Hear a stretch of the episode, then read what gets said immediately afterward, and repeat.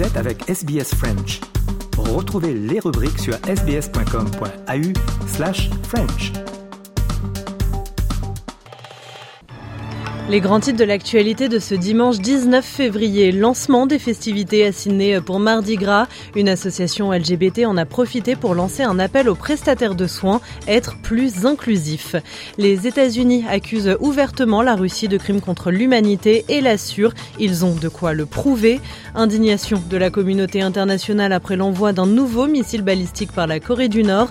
Et enfin, du sport et la 24e journée de Ligue 1 en France. Le match PSG-Lille aujourd'hui au Parc des Princes va être scruté de près. Les détails dans le journal des sports.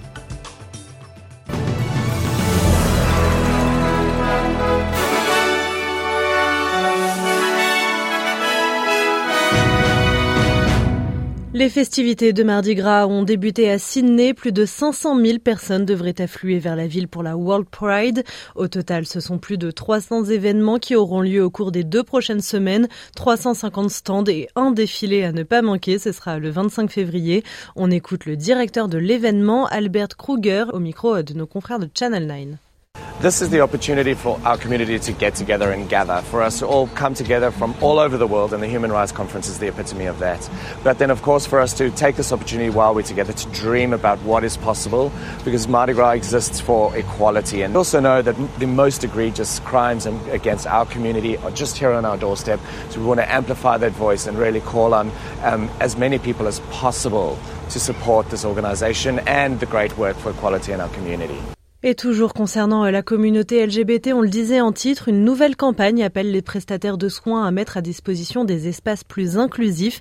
Cette campagne s'appelle Everybody Welcome. Elle est justement lancée durant la World Pride euh, par des organisations de soutien aux troubles alimentaires.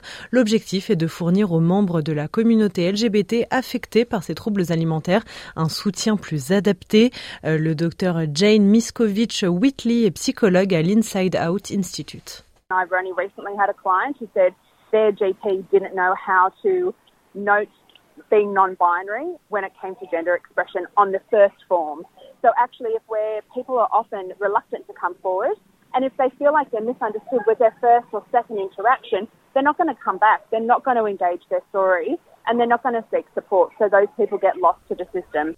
Si vous vous sentez concerné par ce sujet et souhaitez obtenir de l'aide pour des troubles de l'alimentation, vous pouvez contacter la Butterfly National Helpline au 1800 33 46 73 ou leur écrire par mail support at butterfly.org.au. Il y a aussi euh, le numéro de Q-Life 1800 184 527. Anthony Albanese a réitéré euh, les appels à une voix indigène au Parlement. Le Premier ministre assure que son référendum verra le jour en seconde partie euh, de 2023. C'est l'occasion, selon lui, d'enfin unir la population australienne. Anthony Albanese qui appelle tous les dirigeants politiques à saisir cette opportunité. This is not about symbolism or practical outcomes. The voice is a means to an end. To close the gap between Indigenous and non Indigenous Australia, where for 122 years we've made decisions in the national and state capitals without giving proper consultation. Anthony Albanese parle de gap, ce qui ne convainc pas l'opposition. David Littleproud est le chef du Parti national. Lui s'oppose à donner une voix aborigène au Parlement. Il s'en est expliqué chez nos confrères de Channel 9. From the Nationals' perspective, uh, we have lived experience and we only oppose this portion of it because of the fact that we, the lived experience we have in representing rural and remote areas where the disadvantage is, is we believe another layer of bureaucracy won't actually close the gap. If the question had been put to us, uh, do we believe that there should be constitutional recognition in the preamble, that Indigenous Australians were here first and we're better together, then I sense my party room would support that. David Littleproud qui demande au Premier ministre de visiter davantage les communautés isolées, rurales et régionales afin de combler euh, cet écart. Australie toujours et les Verts négocient avec le gouvernement en matière de climat. Le Parti écologiste a annoncé accepter soutenir la politique fédérale visant à abaisser le plafond des émissions pour les plus gros pollueurs en échange de l'absence de nouveaux projets de charbon et de gaz. Leur leader Adam Bant a également proposé de légiférer sur un déclencheur climatique, c'est-à-dire selon lui le fait que l'impact environnemental devrait être pris en compte pour chaque nouveau projet. Mais voilà, cela coûte extrêmement cher. On écoute le ministre de l'Industrie Ed Ouzi que tous ces nouveaux projets environnementaux n'auront pas de conséquences sur l'inflation.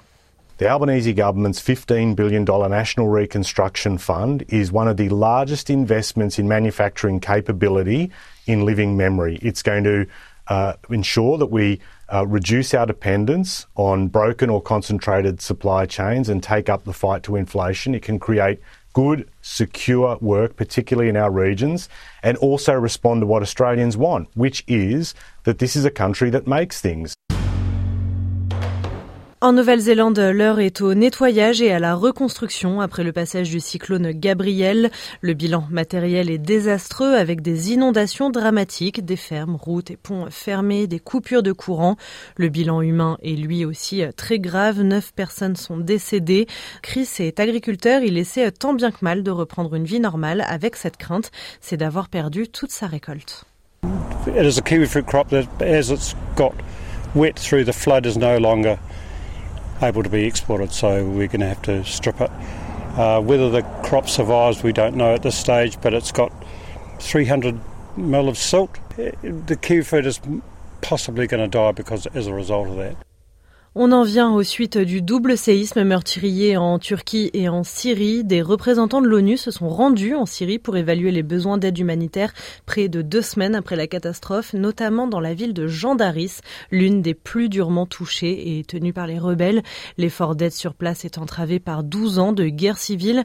Les habitants se sentent donc délaissés, abandonnés, voyant les provisions partir dans des zones moins compliquées.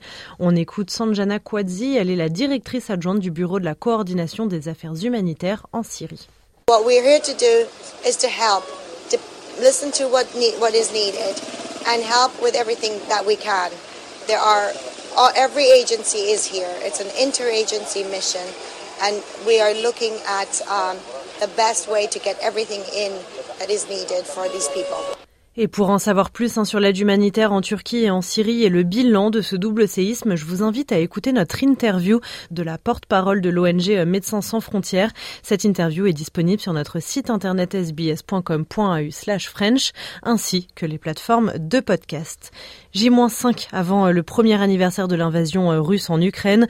Pas d'accalmie à l'approche du 24 février. Vladimir Poutine affirme même avoir capturé un village dans la région de Kharkiv. C'est dans le nord-est de l'Ukraine. Euh, les dirigeants mondiaux ont donc renouvelé leur appel à faire front uni contre la Russie pour mettre fin à cette guerre. Pour le chancelier Olaf Scholz, l'Allemagne sera bientôt en mesure de déployer ses premiers chars léopards. Même son cloche du côté du Royaume-Uni, on écoute le Premier ministre Rishi Sunak. To win the war, Ukraine needs more artillery, armoured vehicles, and air defence. So now is the moment to double down on our military support. When Putin started this war, he gambled that our resolve would falter. Even now, he is betting that we will lose our nerve. But we proved him wrong then, and we will prove him wrong now. Et c'est dans ce contexte, on en parlait en titre, que Kamala Harris a prononcé un discours choc. La Russie doit répondre des crimes de l'humanité euh, qu'elle a perpétrés en Ukraine. Fin de citation de la part de la vice-présidente des États-Unis qui assure que Washington a l'épreuve de ce qu'ils avancent. In the case of Russia's actions in Ukraine. Dans le cas des actions de la Russie en Ukraine, nous avons examiné les preuves. Nous connaissons les normes juridiques. Et il n'y a aucun doute, ce sont des crimes contre l'humanité.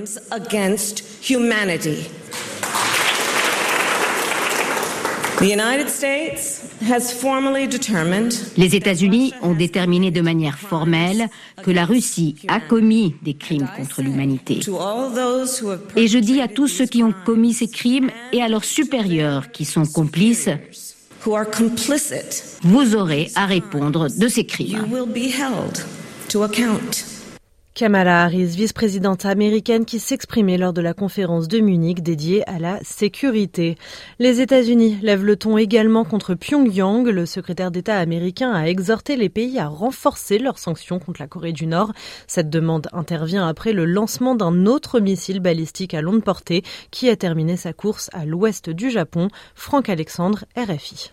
Il a volé 66 minutes et parcouru 900 km avant de s'abîmer en mer à l'ouest d'Hokkaido. Le Japon estime qu'il semblait avoir la capacité d'atteindre la côte ouest américaine. C'est donc un missile balistique de classe ICBM de frappe à longue portée. À première vue, la dynamique du vol est proche de celle d'un Hwasong-17 que Pyongyang a déjà testé en novembre dernier, à une nuance près. Selon le ministère de la Défense japonaise, le missile aurait suivi une trajectoire légèrement loftée ou plongeante, c'est-à-dire une trajectoire dont l'altitude atteinte à l'apogée est très élevée, offrant à l'engin une plus grande vitesse en fin de course. C'est la signature d'un missile à combustion solide. La Corée du Nord tente depuis longtemps de mettre au point un ICBM à combustion solide, car ces missiles, s'ils sont plus rapides, sont aussi plus faciles à mettre en œuvre, ce qui permet de réduire les risques d'être repérés par l'adversaire. Un missile nord-coréen à combustion solide, c'est du jamais vu, disent les experts, craignant que ce lancement soit le signe d'une nouvelle escalade dans le Pacifique. Les pays membres du G7 exigent une réponse du Conseil de sécurité de l'ONU. Bruxelles, de son côté, dénonce une mise en danger de la sécurité mondiale. Il faut dire que ce nouveau tir de missile nord-coréen intervient quelques jours seulement avant un exercice militaire de simulation conjoint entre les États-Unis et la Corée du Sud. Réaction du secrétaire d'État américain Anthony Blinken. North Korea is simply to even further solidify the work that uh, we do together, uh, the alliance that we share, and our commitment to the defense of our partners and allies. Anthony Blinken, qui en parallèle de ses déclarations a rencontré son homologue chinois deux semaines après la découverte d'un ballon suspect dans l'espace aérien américain. Pékin ne décolère pas après avoir été accusé d'espionnage par Washington. On écoute le ministre des Affaires étrangères chinois Wang Yi. Les Chinois ont dit aux Américains très clairement et sans aucune ambiguïté qu'il s'agissait d'un engin volant civil et qu'il n'était pas piloté par l'homme. En raison d'un fort vent d'ouest, il a eu du mal à maintenir son itinéraire. Il a dévié par rapport à sa trajectoire initiale et a pénétré dans l'espace aérien des États-Unis. Nous avons alors demandé aux Américains de négocier calmement et professionnellement avec la Chine pour régler cela dans de bonnes conditions.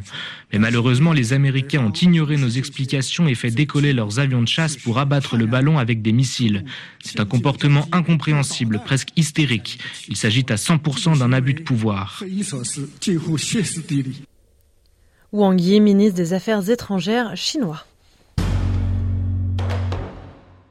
Un point sur la météo de ce dimanche après-midi. Du soleil à Perth, il fait 33 degrés. Adélaïde, 30 degrés. 27 à Melbourne, 28 à Hobart, 31 à Canberra. Il fait 27 degrés à Sydney, 31 à Brisbane. Comptez 30 degrés à Cairns malgré la pluie et 33 à Darwin. Le rappel des titres, lancement des festivités à Sydney pour Mardi Gras, une association LGBT en a profité pour lancer un appel aux prestataires de soins, être plus inclusifs. Les États-Unis accusent ouvertement la Russie de crimes contre l'humanité et l'assurent, ils ont de quoi le prouver. Et indignation de la communauté internationale après l'envoi d'un nouveau missile balistique par la Corée du Nord.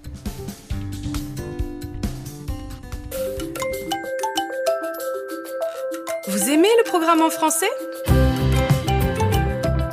Continuons la conversation sur notre page Facebook.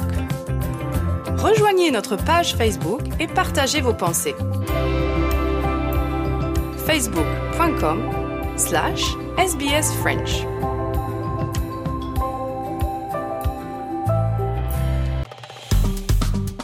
Aimez, partagez, commentez. Suivez-nous sur facebook.com slash sbsfrench.